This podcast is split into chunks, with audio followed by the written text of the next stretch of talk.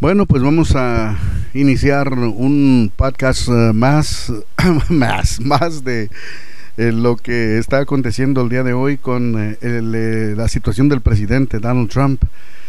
Bueno, pues no tenemos inspiración, amigos y amigas. ¿Qué pasará con esto? Es que es sábado y los sábados pues la, nos la pasamos en fiestas, en carnes asadas, en bla, bla, bla, bla, bla, bla, pero nada de inspiración. Bueno, inspiración a lo mejor nunca tengo, ¿verdad? Porque pues no sé ni, lo que estoy haciendo, con eso les digo todo. Pero bueno, tratamos de hacer lo que se puede aquí en eh, esto que vamos a hablar de lo que está pasando con el presidente Trump después de haber contraído esa enfermedad terrible que es eh, el coronavirus, de el cual todo mundo estamos azorrillados y no solamente azorrillado, sino que el país está paralizado completamente. Estamos sin trabajo, estamos sin dinero, estamos con problemas, eh, los biles atrasados, las casas y los carros reposeídos. Señoras y señores, ¿qué vamos a hacer? Y no hay ayuda por ningún lado, al contrario, ¿verdad?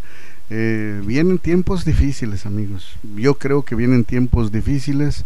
No quiero ser este el ave de mal agüero, como se dice vulgarmente, pero la situación se ve un poco nublada, un poco, un poco nubladona, ya que los negocios no abren, no hay trabajo. Para nosotros que hemos eh, dedicado gran parte de nuestra vida en la radio, pues las emisoras, de las estaciones de radio este, desocupando gente, algunas inclusive cerrando las puertas. De por sí que la situación del coronavirus solamente vino a exacerbar la, la, la, situación económica de las estaciones de radio y de televisión, por en todos los casos ya que eh, los medios digitales están acaparando todo el dinero de publicidad, no solamente de publicidad tradicional, sino de la publicidad de, todo tipo, de todo índole. Y, las estaciones de radio y de televisión ahorita están sufriendo la gota gorda. Eh, hace cuántas eh, semanas, meses ya, hace como seis meses que me tocó a mí la de perder en eso de la radio. Eh, me desocuparon y eh, junto con otras personas que estábamos trabajando en una estación de radio en el departamento de ventas, aparte de otras cosas que yo hago personalmente, ¿verdad? Como por ejemplo planchar y lavar ajeno los fines de semana.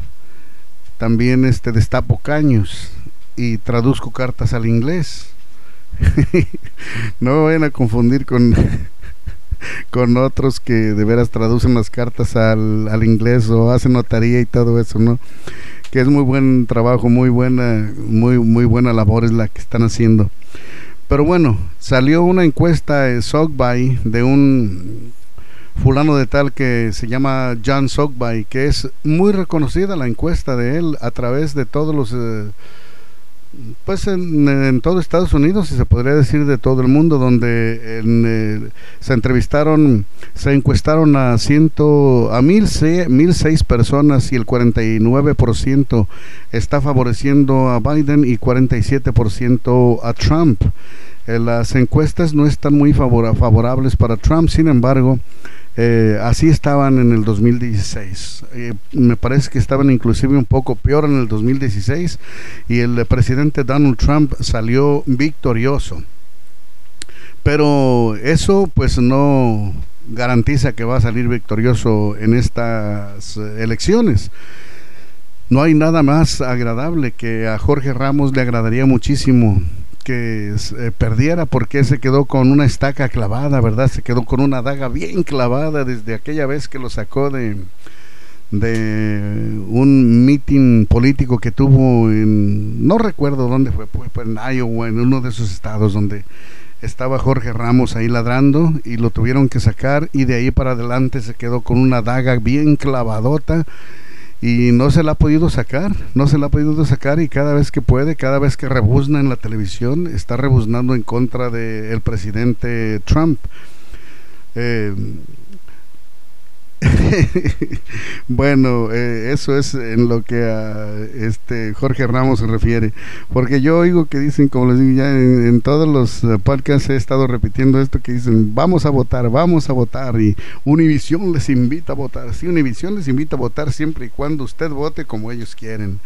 Eh, también los, eh, eh, lo, que es curioso, las organizaciones como Chirla, Lula y todas esas organizaciones que supuestamente defienden a los hispanos dicen, véngase a votar, es importante votar, lo vamos a registrar para votar, pero siempre y cuando vote por los que ellos quieren, ¿no? Si usted vota por otro, ahí sí ya salimos mal y sale completamente disparado de la oficina donde estén platicando con, con ellos acerca de cualquier cosa.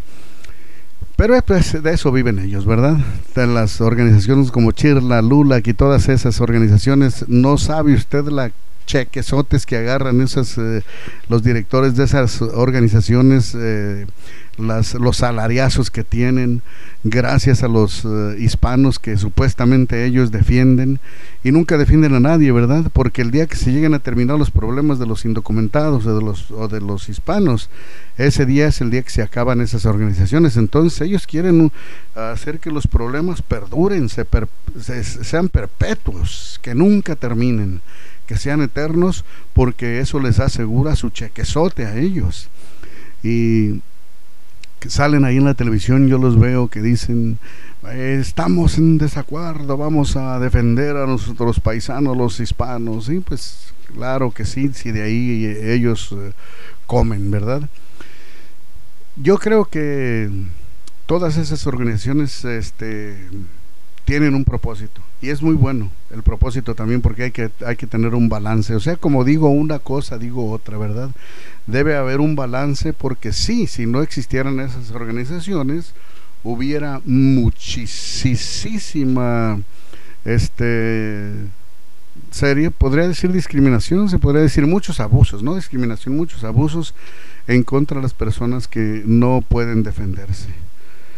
Y cuando, se, cuando digo que no pueden defenderse, no solamente estoy hablando de personas indocumentadas, sino de que nosotros, gente que supuestamente tiene años aquí como yo, y eh, hay ocasiones en que uno necesita la ayuda de alguien, la, ayuda de alguien para que lo puedan a uno este, eh, asistir en asuntos que uno no conoce, ¿verdad? Aunque a veces agarra uno abogados y sale peor la cosa nada más se llevan eh, lo poquito que uno tiene y no le ayudan en, en eh, absolutamente nada, pero esa ya es otra historia. Por otro lado, al presidente Trump se lo llevaron al hospital Walter Reed. Es un hospital militar que está equipado con todo lo que necesita un presidente para poder no solamente recuperarse, sino para poder despachar ahí asuntos que son importantes para el país, asuntos que son importantes para, la, para el, manejo de todo lo que se tiene que hacer en, domésticamente e internacionalmente. Él puede trabajar desde ahí, pero ha habido reportes, fíjense, ha habido reportes eh, acerca del que el presidente ha necesitado de utilizar oxígeno ha habido algunos reportes que no son muy alentadores en cuanto a la salud del presidente, en cuanto a su recuperación, y eso está preocupando eh, pues muy de cerca, sobre todo a las personas que siguen eh, no solamente su campaña presidencial, sino su, eh, pues, su trabajo diario están monitoreando también afortunadamente para los republicanos y para nosotros en todo el país afortunadamente no está contagiado el vicepresidente. Y en el dado caso de que el eh, presidente pueda este interrumpir o decida interrumpir sus funciones como presidente pues va a pasarle del todo el poder completamente a el vicepresidente Pence. Lo único que tiene que hacer él es hacer una carta donde él diga que por eh, cuestiones de salud o de lo que él quiera, este no puede seguir adelante con su presidencia, pasa el poder al eh, presidente al vicepresidente Pence.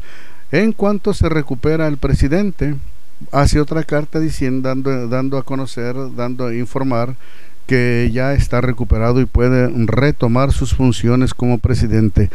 Se especula que no va a llegar a ese a, e, ese cómo se a ese punto, pero no se sabe todavía, eh, porque el presidente queramos o no aceptarlo, está dentro de la categoría de alto riesgo. Tiene, ¿cuántos años? Más de 74, 76 años por ahí, ¿no? O 77, ¿no? 77 creo que tiene Biden, 74 creo que tiene el presidente Trump. Entonces sí está dentro de esa categoría de riesgo. No solamente está dentro de la categoría de riesgo, sino que está un poco este pasadón de peso, ¿no? Le gustan mucho las hamburguesas y este eh, pues eso también eh, este, aumenta sus posibilidades de tener enfermarse seriamente de este virus. Todavía los doctores han dicho que sí se le ha aplicado oxígeno, pero es este se ha tomado esa decisión, tomado esa decisión, eh, ¿cómo se dice? Como precaución el presidente Trump está en estos momentos recuperándose y está, eh, por todos los reportes que se han sabido a través de los diferentes eh, medios de comunicación, su doctor personal, el doctor uh, Conley, dice que ha estado bien, ha estado contento el presidente, ha estado sintiéndose eh, bien en lo que cabe y no ha necesitado así estar en cuidados muy mucho muy intensivos. La primera dama por otro lado, pues parece que ella tiene síntomas mucho más mucho más menores que los que tiene el presidente. Se dice porque miren, a, una, a un hombre, sobre todo casi a la mayoría de los hombres, los llevan o nos llevan al hospital muy de veras cuando es necesario. Entonces se especula que el presidente, para haberse ido al hospital, algo debió de haberlo asustado a él en cuanto a su condición de salud. ¿Verdad? Este, dicen que pudo haber recibido algún, algún síntoma bastante este, fuerte se asustó y dijo vámonos al hospital porque casi como les estaba comentando hace ratito a la, a la gran mayoría de los hombres este se nos lleva al hospital cuando es absolutamente necesario. Dicen que a nosotros a los hombres se nos saca del hospital no se nos lleva al hospital. En otras palabras se nos saca pues ya cuando nos sacaron en una caja verdad del hospital pero voluntariamente es muy raro el que el que va al el que va este al hospital por su propia voluntad. Caray, fíjense que tengo aquí que voy, llevo llevo 26 minutos hablando, no creo, ¿verdad? Bueno, pues si eso es eh, verdad, entonces vamos a tener que tener que, poner un hasta aquí a este programa y decirles amigos y amigas que los espero en la próxima edición de el podcast de Al Punto. Les, les pedimos su ayuda financiera para que usted para poder seguir adelante con este programa y poder este invertir un poquito de tiempo, no solamente, no solamente en el tiempo personal, sino también en equipo y en algunas cositas que son necesarias para mantener esta plataforma, ¿verdad? Entonces, amigos y amigas, si ustedes eh, son tan amables y bondadosos de darnos alguna ayuda, financiera, se lo vamos a agradecer con mucho gusto y se lo vamos a agradecer eternamente. Y vamos a tratar de responderle haciendo cada vez mejor nuestro trabajo, informándonos más, para de esa manera poderles ayudar a ustedes también un poco más. Gracias, su servidor Mario Mesa les dice hasta la próxima y yo creo que ahí en la página donde usted puede estar donde usted está escuchando este este podcast ahí está la información de cómo nos puede ayudar financieramente. Gracias hasta la próxima